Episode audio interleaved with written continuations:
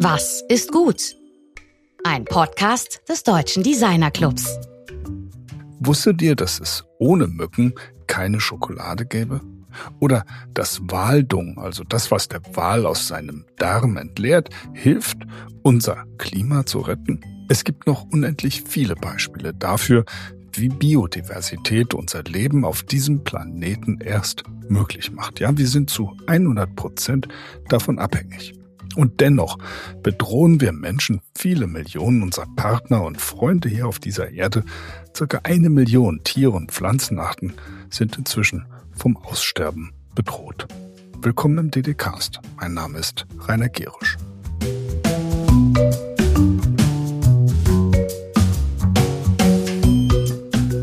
In der letzten Woche sprachen wir mit Franz Dietrich, der am Anfang einer spannenden Karriere als Entwickler von 3D-Strickverfahren steht. Von unserem heutigen Gast, Dr. Frauke Fischer, kann man nicht sagen, dass sie erst anfängt. Sie ist mittendrin. Sie ist Expertin für Biodiversität, sie ist Wissenschaftlerin, Beraterin, Autorin und ihre Vorträge sind sehr begehrt. Frauke promovierte an der Universität Würzburg und danach ging sie als Leiterin der internationalen Forschungsstation der Universität für einige Jahre in den Comoe Nationalpark an der Elfenbeinküste.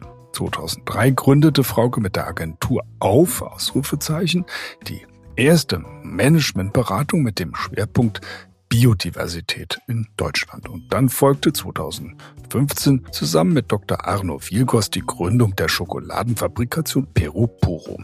Darüber werdet ihr im Gespräch gleich noch sehr viel mehr hören. In den letzten Jahren hat Frauke angefangen, Bücher über Biodiversität zu schreiben. Und diese Bücher sind zu Bestsellern geworden. Mit ihr spricht mein Kollege Georg Christoph Bernsch nun unter anderem auch darüber, was sich in der Design- und Produktwelt ändern muss, um die Biodiversität nicht noch mehr zu schädigen.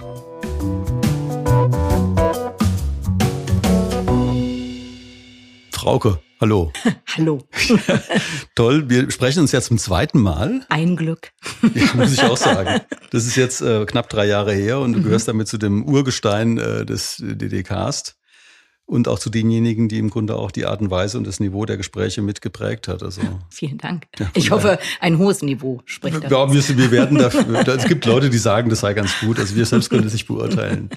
Ich, ich fange mal direkt an mit äh, mit einem Thema, das dich in letzter Zeit beschäftigt und zwar unter Bezugnahme auch auf unseren vorletzten WDCast, und zwar das Schauspiel Frankfurt. Mhm hat in dieser Saison der kleine Snack von Nele Stuhler und Jan Koslowski im Programm und da geht es in den ersten zehn Minuten auf eine unglaublich lustige Art und Weise ausschließlich um Fäkalien. Ja, also. Oha. Ja, mit dir kann man ja auch über Dung reden, oder? Das stimmt. Ja. Auf jeden Fall. Was gibt's da zum Dung? Ja, genau. Also ähm, ich vermute, du spielst ein bisschen an auf, ähm, ich weiß gar nicht, spielst du auf unser neues Buch da genau. direkt an? Ach komm, verrückt.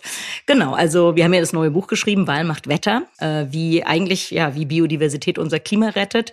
Und jetzt fragt man sich natürlich, was macht denn da der Wahl überhaupt? Und äh, da sind wir ratzfatz beim Thema Waldung. Äh, ist einer der ähm, Beiträge, die Wale da liefern zum Schutz unseres Klimas, indem sie die sogenannte Wahlpumpe betreiben. Sie fressen in großer Tiefe und äh, sie haben einen sehr ähm, eisenhaltigen Kot und den Kot da in hoher, großer Tiefe abzusetzen, ist ziemlich aufwendig, weil der Wasserdruck ja so hoch ist.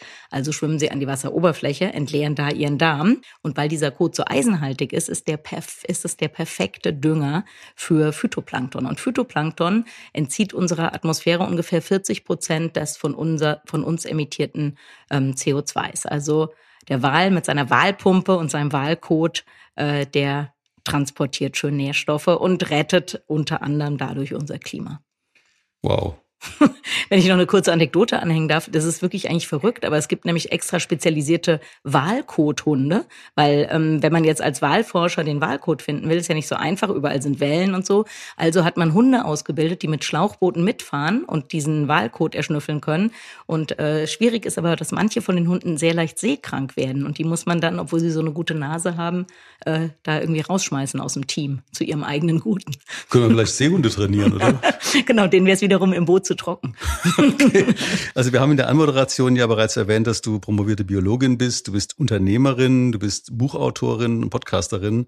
Aber du wurdest ja auch als Schokoladen für die Vize-Weltmeisterin gekürt. So ist es. Vielleicht noch mal ganz kurz zur Schokolade, weil das dann auch noch eine Brücke bietet zu einem anderen wichtigen Thema. Ja, ja genau. Also wir, ähm, eigentlich sind wir ein Regenwaldschutzprojekt und haben uns, äh, arbeiten also mit Kleinbauern in Peru und haben uns, mussten uns ja irgendwie überlegen, okay, wie kriegen wir die dazu, den Regenwald zu schützen? Ähm, einfach, wenn wir immer hier in Mitteleuropa sagen, ja, mach das mal, äh, ist doch gut fürs Klima und für Biodiversität, funktioniert ja nicht. Also mussten wir ein ökonomisches Modell ersinnen. Und das ökonomische Modell ist, dass diese Bauern 1000 Hektar Regenwald schützen, 140 Hektar hochdiverse Agroforstsysteme haben und wir ihnen den Kakao, den sie in diesen Agroforstsystemen anbauen, zu einem sehr, sehr hohen Preis abkaufen, davon daraus sehr, sehr hochwertige, vielfach international ausgezeichnete Schokolade machen und die Bauern eben so eine einen ökonomischen Anreiz haben, den Regenwald äh, stehen zu lassen. Also das Motiv war ursprünglich eigentlich der Regenwaldschutz? Daraus entstand dann ein ökonomisches Konzept? Genau. Also, weil wir haben ja weltweit eigentlich eine große Herausforderung. Also, wir wissen, wie wichtig der halt tropische Regenwälder ist, aber wir wissen nicht so recht, wie abseits von Aufrufen und Spenden wir die Leute dazu kriegen sollen, diese riesen Regenwaldgebiete zu erhalten. Und da müssen wir uns eigentlich ökonomische Modelle überlegen. Eins kann sein, dass Menschen, die im Einklang mit der Natur wirtschaften, die dafür eben besonders gut zu bezahlen, ihre Produkte zu einem sehr hohen Preis abzukaufen, andere Möglichkeiten sind dann eben sowas wie Kohlenstoffzertifikate, Handel etc. Wenn ich es richtig verstanden habe, geht es ja darum, dass dann der Kakao im Regenwald angebaut wird und nicht der Regenwald gefällt wird, genau. um Kakaoplantagen aufzubauen. Genau, also Jein muss ich sagen. Also äh, Regenwald wird auf gar keinen Fall gefällt. Ähm, also es ist so, dass den Bauern gehören diese 1000 Hektar Regenwald. Der Staat hat ihnen die eigentlich gegeben, damit sie die roden. Also dieser Wert stehenden Waldes, der wurde da nicht so besonders hoch äh, angesetzt. Die Bauern haben aber durch, durch die Zusammenarbeit mit uns einen, eben diese Agroforstsysteme ersonnen. Die stehen wiederum auf Flächen, die andere Landwirte vor teilweise Jahrzehnten äh, gerodet hatten und dann irgendwann verlassen haben, weil die unproduktiv waren. Und wir haben eben so eine besondere Methode, so dass da, da werden erst Bodendeckerpflanzen gepflanzt, dann werden ganz, ganz viele verschiedene Baumarten, unter anderem Kakao gepflanzt.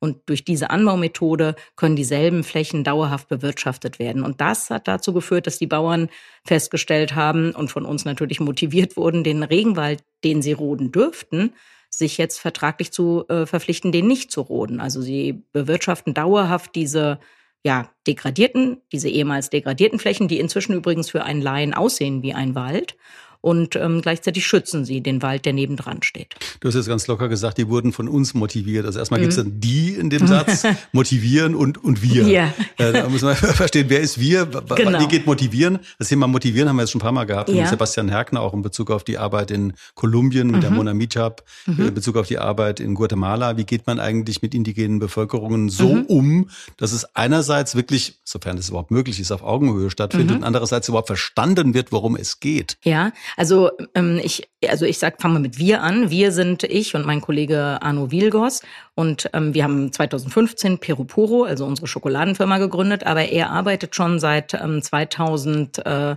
ja seit 2001 mit den Kleinbauern zusammen. Und ähm, du hast gefragt auf Augenhöhe und das ist eigentlich genau der Trick. Also wir haben nicht, oder der Arno hat nicht den Bauern gesagt, hier, ihr müsst mal so und mhm. so machen, so ist viel besser. Ich habe ja tropische Agrarbiologie studiert, ich weiß das alles, macht mal so. Sondern der Arno hat mit denen geredet, hat den also ja, hat sich, hat viel Zeit damit verbracht, hat sehr, sehr viel zugehört, sehr viel mit den Bauern geredet, hat denen immer wieder gesagt, dass das mit diesen Agroforstsystemen doch eine coole Sache wäre. Was erstmal ja übrigens kontralogisch ist, denn ähm, da steht ja eben nicht nur Kakao, sondern jede Menge andere Bäume und jeder anständige Landwirt würde denken, ja, was ist denn das für ein Quatsch? Äh, wenn mhm. ich viel Kakao haben will, brauche ich auch viel Kakaobäume. Ich erkläre gleich, warum das nicht mhm. so ist. Und es hat tatsächlich sieben Jahre gedauert, bis der erste Bauer dann gesagt hat, na gut, dann, dann probiere ich es halt mal. Du redest jetzt seit sieben Jahren davon und wir sind ja auch irgendwie befreundet, dann mhm. mache ich es einfach mal für dich, ja. Mhm. Und jetzt ähm, brauchen wir keine Überzeugungsarbeit mehr zu leisten, weil die Zahlen ja für sich sprechen. Also Erstens ist der Ertrag viel höher, denn mhm. äh, Kakao wird von Mücken bestäubt. sind die einzigen Bestäuber. Kommen wir nachher noch Achso, kommen wir noch dazu. Oh, zum, ich. Zum anderen Buch komme ich genau, noch. Nee, genau, aber also genau, also der Ertrag auf diesen in diesen Agroforstsystemen ist sehr hoch. Wir zahlen einen extrem hohen Preis. Die Agroforstsysteme bedeuten für den Bauern weniger Arbeit. Er muss keine Schädlingsbekämpfung machen. Er muss nicht irgendwelche, äh, was weiß ich, äh, Unkräuter in Anführungszeichen beseitigen. Also er er, er hat einen ruhigeren Job mit einem höheren Ertrag. Du hast ja vorhin eben, also ich meine, die Frage die, also ich meine, wir motivieren mhm. und die haben wir Ach jetzt noch nicht. Weil genau, die, die, haben wir noch nicht. Ja, also du ja. kannst ja jetzt nicht aber da hingehen und sagen, ich rede jetzt mit 35 einzelnen Bauern, dann ja. äh, fahre ich jedes Mal abends nach Hause zurück und trinke ein Glas Bier. Nee. Sondern mit wem redest du und, genau. und wie ist diese, diese Besitzübertragung dieses Geländes oder dieses Terrains mhm. auf die Bauern erfolgt? Welche Organisation steckt dahinter? Ja, genau. Also die ähm, äh, also der, der Ursprung unserer Geschichte ist eigentlich sehr traurig. Der Bruder vom Anno ist äh, ums Leben gekommen in Peru, wahrscheinlich ertrunken. Man hat aber seine Leiche nie gefunden. Und dann gab es natürlich eine große Suchaktion in dieser Region, wo eben auch die Kleinbauern, okay. diese Kleinbauern äh, leben. Und ähm, die haben natürlich großes an, großen Anteil an dem Schicksal genommen. Und die Familie hat äh, einen Verein gegründet zur Erinnerung an Annos Bruder, Frederik Hilfe für Peru. Und dieser Verein hat die ähm, Bauern in diesem Dorf, also in dieser Kleinstadt, unterstützt mit Bildungsprojekten, Gesundheitsprojekten, Nutzung regenerativer Energie. Das heißt, die, ähm, diese Kleinbauern, die da gelebt haben, die haben erstmal sehr viel Unterstützung bekommen. Und dann hat der Verein sie auch unterstützt, eine ähm, Kooperative zu gründen, eine, eine Kleinbauernkooperative, damit sie damit sie besser gehört werden, damit sie ihre, ihre okay. Interessen besser vertreten können. Und diese Kleinbauernkooperative, die ist jetzt unser Geschäftspartner, unser Handelspartner. An der, an dem, an der Arbeit des Vereins oder von der Arbeit des Vereins profitieren noch viel, viel mehr Menschen. Also man muss nicht ähm, Mitglied in der Kooperative sein, um in die ja in die in den in den Genuss der Leistung des Vereins. Es ist insofern sehr interessant, weil wir hatten ja, ich hatte eben zwei Projekte genannt, wo, wo wir eben wissen, was äh, letztlich irgendwie dort jeweils passiert ist, ähm, wo es entweder ähm, Hochschulen gab, äh, wie die Züricher Hochschule, oder eben auch äh, kommerzielle Unternehmungen dahinter, die solche Projekte getrieben haben, oder es mhm. gibt auch UNESCO-basierte ja. äh, Projekte. Also dieses Projekt ist tatsächlich aus dieser persönlichen Betroffenheit dieser Kleinbauern im Kontext dieser wirklich traurigen äh, Sache da entstanden. Genau. Also das halt genau. Also diese Organisation kam, also äh, also erstmal die Organisation in der Kooperative kam später und dann vor allem kam unsere unser Unternehmen noch mal viel viel später und wir haben das Unternehmen nur gegründet, weil der Verein ja nicht wirtschaftlich aktiv werden durfte. Der ist gemeinnützig. Niemand hat den Kakao, den okay. die Bauern produziert haben, zu einem fairen Preis abgekauft. Der, der, der Verein durfte das nicht machen. Und dann haben wir gesagt, komm, das darf nicht scheitern. Das ist eine so tolle Geschichte. Und dann haben wir unsere Firma gegründet. Also es ist eine ganz andere Geschichte. Also häufig ist es ja so, jemand denkt, ich, er will Schokolade oder Kaffee oder was auch immer machen, gründet erstmal die Firma und dann geht es um alles andere. Und bei uns war es genau umgekehrt. Also wir haben eine Firma gegründet, weil wir eine Herausforderungen gesehen haben, für die es keine andere Lösung gab, als eine Firma zu gründen. Das ist auch deshalb interessant, weil wir sehr viel mit Startups reden. Also was ist eigentlich so ein Motiv, etwa, ja, ein Motiv ja. für eine Firma zu gründen. Ja. Es gibt ja das Motiv, ich will Ferrari fahren. es, es, gibt das Motiv, ich möchte gerne mit meinen Kumpels aus der Uni irgendwie äh, ja. Geld verdienen. Und bei euch ist das eine komplett andere genau. Motivlage. Ja. Deshalb finde ich die auch so wichtig, das rauszuarbeiten und zu sagen, wer sind denn da die sozialen mhm. Interaktionspartner mhm. überhaupt? Mhm. Äh, weil sowas kommt ja nicht, äh, da muss ja irgendwie auch schon bei dir logischerweise auch äh, etwas dahinter stecken, was dich dazu antreibt, aus deiner disziplinären Ausbildung als äh, Biologin heraus sozial aktiv zu werden. Ja. Wie, wie, ist, wie kam denn diese Motivlage bei dir zustande? Naja, also sagen wir, mal, ich komme auch schon aus einer naturwissenschaftlich geprägten Familie. Oder sagen wir, bei uns gibt es eigentlich zwei Pole. Wir, also mein Urgroßvater ist einer der Luftfahrtpioniere in Deutschland. Der hatte also vor 120 Jahren schon ein Flugzeug. Ähm, alle anderen sind noch Kutsche gefahren. Der flog also schön mit seinem Flugzeug durch die Gegend. Ähm, und tatsächlich, also mein Vater war Fluglotse, meine Mutter war eine der ersten Stewardessen von Lufthansa. meine Schwester arbeitet auch heute noch bei einer großen Fluggesellschaft. Also wir, das ist der eine Pol. Der andere Pol ist aber eine naturwissenschaftlich orientierte Familie. Mein, mein anderer, mein Großvater war Apotheker. Wir haben sehr, sehr viel Zeit bei unserer Großmutter in Schleswig-Holstein in einem wunderschönen Gartengrundstück äh, verbracht, wo die Oma uns immer jeden Vogel, jedes Insekt nahegebracht hat, jede Pflanze, jeden Stein. Und ähm, ja, das, äh, also ich wollte tatsächlich schon als ich äh, zehn oder elf war, wollte ich schon Verhaltensforscherin werden. Das okay, ist eher merkwürdig, aber dass man dann, dass so ein Berufswunsch umgesetzt wird, aber genauso ist es bei mir gekommen. Ja, das ist ja interessant, weil diese Verhaltensforschung ist natürlich so die Schnittstelle zwischen Naturwissenschaft und Sozialwissenschaften. Und also da und Fliegerei. Bist du ja um die Fliegerei. aber jetzt mal zurück von wegen fliegende Insekten. Äh, wir hatten ja vorhin schon das Thema Mücke und ja. das ist nochmal ein direkter Rückbezug auch zu der Kakao. Äh, ähm, Kakaoanbauverfahren. Also du hast ja ein Buch geschrieben, das ist ein Bestseller, muss man schon sagen, ja. in dem Kontext. Was hat die Mücke je für uns getan? Weil mhm. jeder denkt sich das, wir werden die ganze Zeit gestochen, furchtbare Viecher und so. Und du schreibst ein Buch, was hat die Mücke je für uns getan? So, was eher wie ein Vorwurf klingt. Und dann ist das ganze Buch ja eine Eloge. Es feiert die Mücke. Was, genau. was ist denn mit der Mücke los? genau. Also die Mücke, wenn wir jetzt wieder Bezug nehmen zur Schokolade, dann jeder, der ab und zu mal ein Stück Schokolade isst, wird ab sofort der mega oder die mega begeisterte Anhängerin der Mücke sein. Denn Mücken sind die einzigen Bestäuber von Kakao. Also ohne Mücke keine Schokolade. Ähm, jetzt, wenn jemand sagt, nö, aber ich esse eh keine Schokolade, dann kann man trotzdem sagen, okay, wer mal ein schönes Forellenfilet essen will, wer sich am Gesang von Vögeln im Frühjahr erfreuen möchte, all diese Leute müssen Fans von Mücken werden. Oder okay. bereit sein. Verstanden. Ja, ich bin nach wie vor kein Fan von Mücken, aber ich habe sie durch dich. Aber was soll die Mücke da Ich habe sie achten gelernt, sag mal so. genau. genau. Ähm, Nochmal zu den Büchern und zu diesen Bestsellern. Du, du schreibst Bücher, die eben wirklich äh, sehr gut verständlich sind und eigentlich so in der besten Tradition der angelsächsischen Wissenschaftsvermittlung stehen. Mhm. Also wir haben ja in Deutschland im Grunde so eine sehr hochnäsige Wissenschaft, die viele Jahre gehabt, die sich eigentlich nicht gerne vermittelt hat. Ja, das stimmt. Und ähm, die werden zu Geburtstagen verschenkt und die werden aber gleichzeitig im Spektrum der Wissenschaft rezensiert. Mhm. Also das ist nicht so, dass es irgendwie nee. nur so eine nette Was ist was, äh, sondern da ist Wissenschaft pur drin.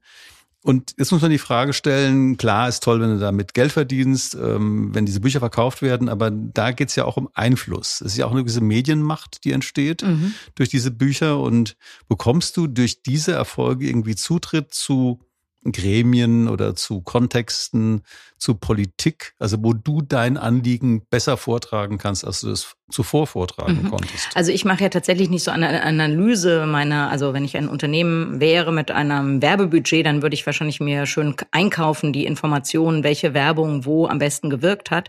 So eine Analyse mache ich natürlich nicht. Also diese Bücher, die tragen sicher sehr zur Reputation bei, weil mit der Mücke haben wir den Deutschen Umweltmedienpreis gewonnen. Mhm. Also das ähm, sowas ist natürlich was, äh, was ich eher en passant dann mal sage, wenn man mich äh, um irgendwas fragt. Ähm, ich glaube, ich bin inzwischen insgesamt ziemlich bekannt, was dieses Thema anbelangt. Werde ja von großen Unternehmen auch als Keynote-Speakerin oder Beraterin gebucht. Also und ähm, ich weiß nicht, ob man sagen kann. Also natürlich, äh, wenn wenn das Buch irgendwo aufgefallen ist oder in einem Medium irgendwo besprochen, rezensiert, positiv rezensiert wird, dann zahlt das auf jeden Fall ein und das passiert sicher dann auch mal dass jemand dadurch auf mich aufmerksam wird. Also das merke ich schon. Ähm, genau, aber woher mein Erfolg gerade tatsächlich in den letzten Jahren äh, kommt, das hat vielleicht eher damit zu tun, dass insgesamt das Thema Biodiversität mehr auf den Schirm gehoben wurde. Und natürlich, also wenn man jetzt sucht, gerade in diesem Kontext Unternehmen und Biodiversität, dann ja, kommt, landet man zwangsläufig bei mir. Und wir hatten ja, glaube ich, mit Clement Tockner über das Thema Biodiversität mhm. auch gesprochen. Also wir hatten sowohl Volker Moosbrugger, mhm. ehemaligen Generaldirektor der Senckenbergischen Gesellschaft hier, als auch Clement Tockner, kurz mhm. nach seinem Amtsantritt. Ähm, da ging es eben um das Thema, einmal verloren ist immer verloren. Mhm. Also Biodiversitätsfragestellung. Ja.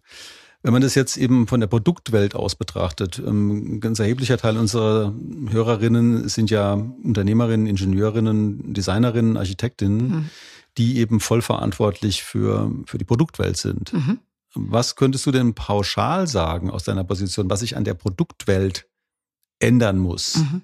Also ich glaube, wir müssen, jeder, der ein Produkt hat, produziert, der muss äh, eigentlich alle Rohstoffe rück oder der muss dieses Produkt rückverfolgen, weil irgendwo ist der Eingriff in die Natur.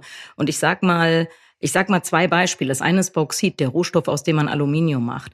Massiver ein, das wird im Tagebau gewonnen. Ähm, ein Land mit einer sehr, sehr großen, mit großen Bauxitvorkommen heute noch ist äh, Guinea in Afrika. Das ist gleichzeitig das Land mit der höchsten Schimpansendichte. Da muss aber der Regenwald weg, wo die Schimpansen drin sind, um an das Bauxit zu kommen. Das heißt, wer immer ähm, ja neues Aluminium, sage ich mal, verwendet, der ähm, ja, der muss wissen, dass an diesem Aluminium Schimpansenblut klebt. Das andere sind ähm, ist Coltan und Kobalt zum Beispiel. Das kommt fast alles aus dem Kongo, wird da geschürft unter wirklich dramatischen Menschenrechtsverletzungen und natürlich unter der Zerstörung oder mit der ja, gleichzeitigen Zerstörung einer der Lungen unserer Erde, nämlich des Kongo-Beckens. Wenn wir das zerstören übrigens, dann können wir hier in Mitteleuropa nicht mehr so leben, wie wir das gewohnt sind. Und ähm, jetzt sagt natürlich auch jeder, ja, aber ich, mein Einfluss ist ja wahrscheinlich sehr, sehr gering. Das gilt im Positiven wie im Negativen. Also, dass wir riesige Regenwaldflächen verlieren, das hat nichts damit zu tun, dass Einzelne von uns riesige Flächen Regenwald roden, sondern ich komme nochmal zur Schokolade. Rein statistisch hat jeder Deutsche 2015 40 Quadratmeter Regenwald in der Elfenbeinküste oder in Ghana zerstört durch den Konsum von Kakao, von billiger Schokolade, billigem Kakao.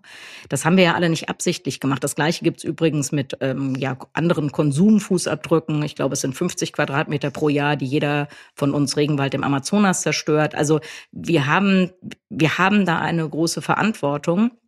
Und die muss man sich auch bei jedem Produkt, äh, muss man die eigentlich mitdenken, bei jeder, bei der, jeder Entwicklung des Produkts. Also ich darf nicht sagen, na, ich habe einfach die, ich habe da sozusagen die Komponenten gekauft oder die Rohstoffe gekauft und ab da fängt meine Verantwortung an, sondern die Verantwortung die zumindest das Bewusstsein sollte mal dahin gehen, wo diese Sachen eigentlich herkommen. Das ist ein wichtiger Punkt. Ich meine, dass man eben diese ganze Supply Chain Fragestellung eben so zurückzuverfolgen, dass man sagt, wo fängt dann das Produkt an, eben unmittelbar aus der Natur zu kommen und unmittelbar mhm. Einfluss zu nehmen. Genau. Und und ich vielleicht auch nochmal, also dann natürlich beim, beim Design ganz klassisch solche sowas wie Verbundmaterialien oder so eigentlich. Äh, da, also man darf auch nicht äh, aufhören zu denken in dem Moment, wo das Produkt das eigene Haus verlassen hat und beim Kunden ist, sondern man muss sich natürlich auch überlegen, äh, ja, was passiert eigentlich nach der Nutzung dieses Produkts? Also ich, ich sage mal ein Beispiel, das ganz aktuell ist, das ähm, ist zum Beispiel der, äh, das Design von Wind, äh, von diesen Windradflügeln. Das ist ja eigentlich positiv, wenn mhm. wir ähm, regenerative Energien fördern. Jetzt ist es aber so, dass in jedem dieser Flügel äh, Balsaholz ist. Das kann sich vielleicht der eine oder andere noch als Kind erinnern, dass man da schön immer diese Modellflugzeuge gebaut hat. Balsaholz ist eigentlich kein besonderes wertvoll, wertvolles Holz, ist äh, eigentlich ja fast ist so ein, so ein Pioniergewächs, ähm, auch in Lateinamerika. Ähm, das wäre also eigentlich irgendwie unproblematisch. Das kann man nach drei oder vier Jahren schon nutzen. Das Problem ist aber, dass jetzt durch diesen massive ähm, ja, Schub der, der, der erneuerbaren Energien wir so viel Balsaholz brauchen, dass ähm, in Ecuador schon riesige Regenwaldflächen gerodet wurden, um Balsa-Plantagen anzulegen. Und äh, das Fraunhofer Institut äh, hat gerade ein Forschungsprojekt eben zum Recycling dieses dieses Balsa, dieser Holzanteile in den Windflügeln, Windmühlenflügeln. Und ein Problem ist eben, dass es alles verklebt. Das heißt, wäre, würde man das anders designen, dann ähm, würde man Regenwald in Ecuador und auch in Peru, das ist nämlich das nächste Land, das jetzt dran ist mit der Rodung für Balsaholz, würde man ähm, da Regenwald äh, schonen. Dazu werden wir im Ende des Jahres, Anfang nächsten Jahres mit Achim Menges reden, der eben also mit ähm, vor allem KI-basierten äh, Berechnungsverfahren eben rein äh, gesteckte und äh, verzarkte Holzstrukturen, Holzkonstruktionen entwickelt, die extreme Lasten tragen mhm, können.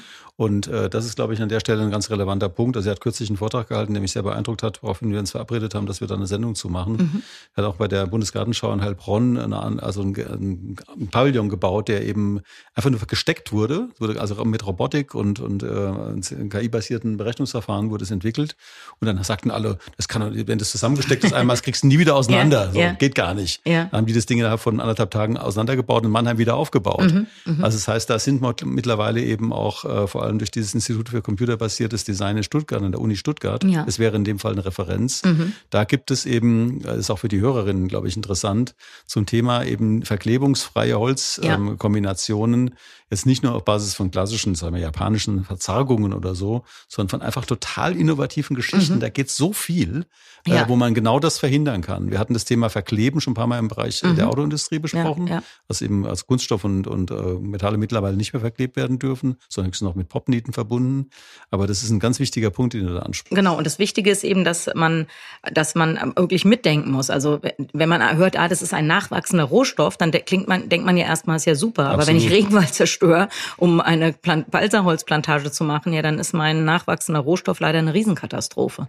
Du, du gehst ja mit dem Begriff Umwelt, also wie ich finde, ich meine, ich bin ja systemisch geprägt, mit dem Begriff Umwelt sehr gut, sehr gut um. nämlich äh, für dich ist auch klar, dass äh, eben das System und die Umwelt äh, die Unterle Überlebenseinheit bilden. Also ein ja. System, also ein Mensch zum Beispiel, ohne seine Umwelt kann nicht überleben. Umgekehrt irgendwie ist es auch so, es gibt eine Interdependenz. Und dieses Zusammen des Überlebens, also dieses, dieses das da würde ich ganz gerne von dir mal nochmal einen, einen Satz zu hören. Also weil das, das finde ich, äh, lese ich in deinen Texten immer wieder raus, also ohne dass du es so direkt irgendwie jetzt theoretisch adressierst, was denn diese, diese diese, also diese soziobiologischen Systeme, mhm. wie du die verstehst und wie du die erklärst. Ne? ja, also genau, also ja, ja also es, ich meine, das ist ja nicht, dass ich alleine darüber nachdenke, also alle anderen. Also erstmal vielleicht mein kritischer Umgang mit dem mit dem Begriff Umwelt. Äh, für mich schwingt damit, dass es eine Innenwelt gibt, wo wir uns eben um uns kümmern und eine Umwelt und mit der können wir uns beschäftigen, wenn wir mal Lust auf das da draußen haben. Und das ist eben so nicht, sondern äh, wir sind jede Sekunde unseres Lebens zu 100 Prozent abhängig von Biodiversität und Ökosystemleistung. Das können wir monetär bewerten. Also wir wissen, der Wert von Biodiversität und Ökosystemleistung hat jedes Jahr das, den doppelten monetären Wert des Bruttosozialprodukts. 60 Prozent unseres Bruttosozialprodukts ist direkt oder indirekt abhängig von Leistung der Natur. Aber man kann ja mal gucken, wie lange man die Luft anhalten kann. Und ähm, dann, dann hat man den Zeitraum, den man ohne Biodiversität auskommen kann. Und mhm. das äh, stellt, dann stellt man schon mal fest, das ist nicht so besonders lange. Und diese, und äh, ja, wir, wir sind einfach, also wir sind evolutiv vermutlich auch einfach so geprägt, dass wir denken, also wir fahren ja auch immer so einen Frontier Approach. Also mhm. wenn wir irgendwas hier kaputt gemacht haben, dann auf zu neuen Welten.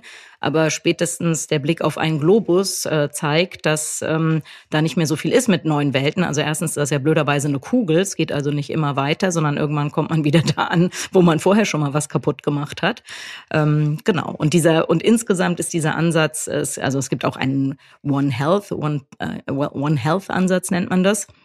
Und das äh, sagt einfach, dass es ein gesundes Leben auf einem kaputten Planeten nicht geben kann. Also wir müssen die Gesundheit des Planeten und unsere eigene zusammendenken. Und das ist nicht esoterisch, sondern das ähm, spielt jeden Tag im Alltag von uns allen eine gigantische Rolle.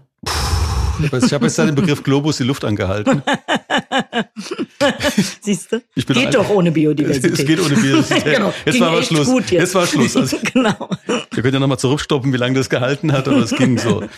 Okay, also du bist ja ein sehr positiver Mensch. Man mahnst aber auch ununterbrochen. Also das finde ich, wie finde ich auch total toll, wie du das machst. Und ist ja auch so, dass wir müssen das Ruder an vielen Stellen rumreißen. Das wird die ganze Zeit gesagt. Also Greta Thunberg hat auch wieder gerade gestern äh, gesagt, also es kann so einfach nicht weitergehen, weil wir damit mhm. einfach das Leben von Millionen von Menschen riskieren.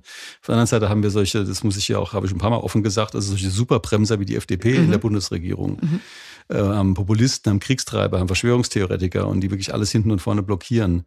Woher nimmst du denn deine Zukunftshoffnung? Ja, also hm, gute Frage.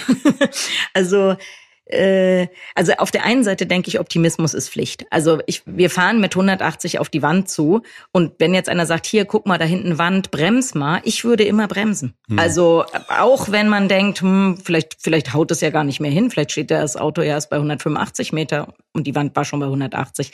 Äh, also oder also ja, war das da probieren eben vorher. wir jetzt nicht aus. das probieren wir jetzt mal nicht aus. Also. Ja, genau. Aber das, äh, also ich finde, es gibt überhaupt, also ich wüsste gar nicht, was die Alternative sein ja, soll. Also soll die Alternative sein, dass ich denke, äh, vielleicht sterben Elefanten aus, also knall ich die letzten, die es gibt, noch ab mhm. oder vielleicht stirbt der Stadtwald ja, ja, dann säge ich alle Bäume ab. Also das finde ich irgendwie eine nicht so tolle, tollen Ausblick. Und dann muss man ja sagen, ja, also Biodiversität und Ökosystemleistung sind nicht nur super wichtig, es hat, ist ja auch was Emotionales. Und mhm. eigentlich, mhm. äh, also kann man sagen, man kann hoffentlich viele Menschen emotional damit erreichen, dass sie das nicht verlieren möchten. Aber zum Glück ähm, sehe ich ja auch bei einigen großen Unternehmen zumindest, dass sie denken, puh, wir, wir müssen, also wenn es unser Unternehmen bald noch geben soll, dann müssen wir es einfach anders machen. Ich meine, es gab ja auch gegen äh, die Feststellung, dass die Erde eine Kugel ist, ja ziemlich viel Widerstand und irgendwann hat sich dann durchgesetzt. Auch außer von bei, der FDP. Oder? Ja, nee, außer, außer bei so ein paar Flach, Flacherde irgendwie äh, Spitz, ja. Spitznasen.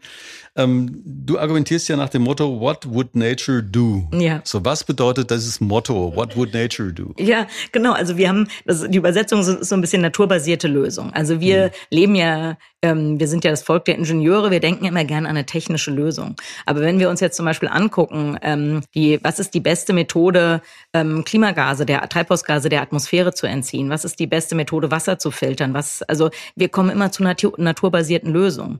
Und äh, ja, what would nature do? Ist äh, ja die Antwort ist, guckt mal nach den naturbasierten Lösungen. Bei Design reden wir ja häufig, äh, gibt ja Bionik zum Beispiel als Stichwort, sage ich mal, aber auch bei der Sequestrierung von von ähm, CO2, ich kann das natürlich mit einem aufwendigen technischen System in die Erde verpressen, in irgendeinem Endlager, wo ein anderer vielleicht übrigens denkt, dass er der Atommüll reintun will. Also wir haben da auch einen Konflikt um, um Flächen.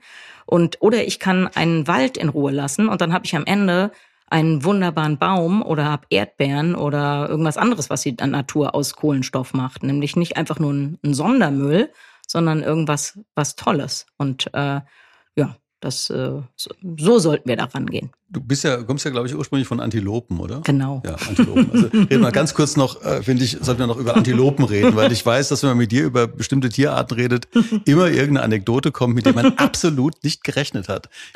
Ja, wir, hatten, wir hatten ja vorhin die Nummer mit dem, mit dem Wal, ja. so, äh, mit dem eisenhaltigen Dung. Mhm. Bei den Antilopen gibt es irgendeine Anekdote, wo du sagst, die sollten wir wissen, die sollten wir erfahren, also die, oder die du erlebt hast, die braucht gar nicht schon das Kurios zu sein, einfach nur ein Erlebnis, dein Erlebnis mit Antilopen, sag mal so. Ne? Also mein Erlebnis mit Antilopen, also äh, das ist aber jetzt auch schon wieder eine schwierige Frage, weil ich ja so Jahre meines Lebens damit zugebracht habe, in einem Geländewagen neben Antilopen zu stehen und den beim Wiedercoin zuzugucken.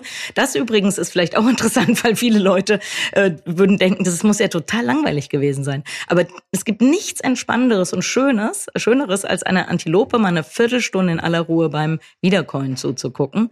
Insgesamt also auch Antilopen sind natürlich voll die Helden der, ja, der, der, der Klimakrisen, des Umgangs mit der Klimakrise. Die ertragen sehr hohe Temperaturen, okay. kühlen nur noch ihr Gehirn am Ende mhm. und ähm, können es deshalb aushalten, so schön in der afrikanischen Savanne im Heißen zu stehen. Und welche Antilopen hast du dann wieder? Kubus meine, oder nee, nee, meine hießen Kop-Antilopen, okay. Kobus Kop, die mhm. Westafrika, also Senegal Kop, in mhm. der Elfenbeinküste habe ich die untersucht. Genau. Okay, das ist eine Elfenbeinküste äh, neben wiederkäuenden Antilopen gestanden genau. und hast denen zugeguckt. Also ja, was genau. macht man denn da? Das finde ich auch nochmal interessant. Also, also, ich, ich, wenn ich da mhm. sitzen würde, ich würde mhm. der Antilope zugucken, nach einer Viertelstunde würde ich dann anfangen zu lesen. Ja, nee, genau. Also tatsächlich ist es ja, also so geht halt biologische Forschung, dass man eigentlich, äh, ja, man denkt über Forschungsfragen nach. Also zum Beispiel, was mir dann aufgefallen ist, dass die sich durchaus alle mal gleichzeitig hinlegen. Jetzt denkt man ja, naja, da gibt's ja Löwen und Leoparden. Dann ist mir aufgefallen, die legen sich ähm, ja so hin, dass alle Himmelsrichtungen, dass mindestens eine Antilope irgendwo nach außen guckt, sodass sozusagen alle Himmelsrichtungen abgedeckt sind. Und dann habe ich angefangen, das immer so zu skizzieren. Also habe mir immer so, jede Antilope hat, war für mich so ein Pfeil. Und dann habe ich ganz viele solche, ja, habe ich ganz viele solche Zeichnungen angelegt, immer wenn alle lagen, also über Jahre. Und dann konnte man sagen, ah, guck mal, das hier gibt's tatsächlich ein Muster, das kann man dann eben statistisch auswerten und was weiß ich. Und dann kann man hat man wissenschaftliche Erkenntnis gemehrt, indem man sagen kann, es ist also das zeigt diese jahrelange Beobachtung offensichtlich nicht so, dass die sich wahllos hinlegen, sondern sie legen sich so hin, dass sie einen Räuber, egal aus welcher Richtung er kommt, äh, abholen äh, oder sehen. Und interessanterweise machen sie das ja, ohne dass sie miteinander kommuniziert haben. Also sie besprechen das ja nicht und sagen, okay, jeder legt sich jetzt mal so hin, sondern das wiederum zeigt ja, dass die eine Vorstellung vom Handeln anderer haben. Also dass sie äh, erstens gucken, wie liegen denn die anderen, welche Seite ist noch nicht abgedeckt und äh, ja, das, also ich finde sowas super, super interessant. Äh, noch interessanter wird's mit Tieren, die ein viel kleineres Gehirn haben. Also zum Beispiel Termiten mhm. bauen komischerweise gigantische Termitenhügel, ohne einfach Vorstellung zu haben, wie das am Ende aussehen soll. Und es gibt jetzt ganz neue wissenschaftliche Forschung, die zeigen, wie dass die wirklich nur einen mini kleinen Ausschnitt ähm, kennen und entsprechend der, der, des Lichteinfalls und des CO2-Gehalts an an dieser kleinen Baustelle bauen sie und am Ende kommt ein perfekter sechs Meter hoher Termitenhügel. Ich finde gerade das Beispiel mit, diesen, mit den Antilopen, bei denen sich eben eine nach außen wendet, um im Grunde auch als Beobachterin mhm. äh, wirksam zu werden, sehr interessant, auch in Bezug auf dieses What would nature do? Es ist ja, ja im Grunde auch äh, eine Analogie, die man übertragen könnte auf die Weltwahrnehmung für mhm. menschliche äh, mhm. Gesellschaften, dass eben dieser Blick nach außen, also in die für uns nicht zugängliche mhm. Umwelt wäre überlebenswichtig. Ja, wäre überlebenswichtig, ja. Genau. Ja. Ähm, Nochmal zum, zur Politik kurz zurück, bevor wir zu unserer Abschlussfrage auch schon kommen. Ähm, die Frage habe ich dir schon mal gestellt vor mittlerweile unglaublichen drei Jahren. Was würdest du tun, wenn du unbegrenzte politische Macht hättest? Also wenn ich unbegrenzte politische Macht hätte, dann würde ich äh, glaube ich, äh, ein Gesetz erlassen zur Internalisierung aller Umwelt- und Sozialkosten. Und damit wäre alle, wären wir alle, wären wir alle sorgenlos. Dann, dann würde jedes Produkt, was auf den Markt kommt, jede Dienstleistung, würde zu einem Preis verkauft werden müssen, der diese Kosten internalisiert. Und das bedeutet, dass ein, Pro, dass ein Computer, sage ich mal, der Coltan oder Kobalt, Kobalt äh, äh, oder in, äh, ja, verarbeitet hat, dass irgendein armes, versklavtes Kind im Kongo äh, geschürft hat, was weiß ich, 10 Millionen kosten würde, wenn man überhaupt sagen würde, dass, also oder keine Ahnung, unendlich teuer wäre und sehr, sehr schnell vom Markt verschwinden würde. Also das wäre ähm, das würde ich, ähm, das würde ich machen und dann würde ich sicherheitshalber noch ein sofortiges Notfallprogramm äh, verpflichtend machen, der das äh, die Zerstörung von Biodiversität und Ökosystemleistung sofort unterbindet. Also keine kein Einschlag natürlicher Wälder mehr, kein Trockenlegen von von Mooren oder Feuchtgebieten. Da würde ich äh, unbedingt äh, durchgreifen zu unser aller Wohl natürlich. Wenn du jetzt mal auf dieses Internalisierung, Externalisierung, das ist, glaube ich, nicht für jeden sofort zugänglich. Mhm. Mal ein Beispiel eurer Schokolade nochmal mhm. erläuterst. Das ist was, wenn ich mir den Schokoladenmarkt angucke und genau. sage, Internalisierung von Kosten, Externalisierung mhm. von Kosten, ich gehe in Aldi, kauf Schokolade, ich gehe zu euch, mhm. kauf Schokolade. Was ist dieses Internalisieren und mhm. Externalisieren? Genau. Ein praktisches Beispiel von genau, Schokolade. Genau, praktisches Beispiel ist, es entstehen ja mit günstiger Schokolade Schäden. Ich habe eben gesagt, äh, Zerstörung von Regenwald, Versklavung von Kindern, ähm, Ver Vergiftung von Grundwasser, äh, ja, das, das sind alles äh, Umwelt- und Sozialkosten, die entstehen. Ähm, dann vielleicht noch gigantische Emissionen mit der Verarbeitung oder dem Transport, äh, Umweltbelastung durch, durch den Abfall, der da entsteht. Und jetzt könnte man, kann man das alles, könnte man alles monetär bewerten. Und dann würde man sagen, okay, guck mal, das sind die ganzen Kosten, das muss da eingerechnet werden. Und ähm, bei uns ist es de facto so. Also wir haben keine also natürlich haben wir auch äh, Umweltkosten, weil wir unsere unser Kakao wird ja auch hierher transportiert, der wird ja auch zu Schokolade verarbeitet. Aber dadurch, dass wir ähm, den Regen, also diese 1000 Hektar Regenwald schützen, ist äh, alles, was wir machen, Biodiversität und Klimapositiv. Und diese Sozialkosten ja sowieso. Also wir wir zahlen äh, das Vierfache des normalen Kakaopreises und das zahlen wir am Hoftor und wir finanzieren die Ernte ähm, zumindest 50 Prozent vor, sodass auch keiner der Bauern irgendwie einen Kredit aufnehmen muss oder so. Das macht unsere Schokolade, die ist extrem preiswert, aber eben nicht billig. Und wenn die anderen es auch so machen würden, dann wäre unsere Schokolade vielleicht nicht nur die preiswerteste, sondern auch die billigste. Jetzt haben wir ein kompaktes und verständliches politisches Modell und ein kompaktes und verständliches ökonomisches Modell äh, für die Transformation von dir auf eine tolle Art und Weise gehört. Ich habe dennoch die Frage, die geht vielleicht eher dann in die soziale Richtung. Was ist gut? gut ist, was keinem einen Schaden zufügt. Obwohl, ja, manchmal ist ja einer böse, da muss man dem auch ein bisschen Schaden zufügen. Also, ja. Hm. gut ist eine schwere Frage, gell? ist klar, da stellen wir es auch. Ja, also Frauke, vielen herzlichen Dank. Äh, das war äh, also wie, wie beim letzten Mal auch schon sehr erfrischend und äh, natürlich auch sehr mahnend. Und, aber ich denke, das, was, was eben auch, was es wirklich lohnend macht, dir zuzuhören, ist diese Klarheit. Also es ist eine unglaubliche Klarheit in der Argumentation hast und die ist ja nicht nur eine theoretische Argumentation, du machst es ja auch alles mit deiner Agentur, mit deiner, mit deinem Perupuro, äh, mit, dein, mit deiner Autorenschaft und ja, ich kann nur sagen, mach weiter so. Vielen Dank. Ich, äh, ich hoffe, alle helfen mir. Alleine schaffe ich es auch nicht. Vielen Dank. Tschüss. Danke, ciao. Das war Frauke Fischer im Gespräch mit meinem Kollegen Georg Christoph Bertsch. Biodiversität muss, genau wie CO2-Emissionen, ein bestimmtes Thema für Design werden und bleiben. Denn es geht dabei um nichts weniger als Produkte, ihre Herstellung, Verwendung und Entsorgung. Unter diesen Gesichtspunkten neu zu denken.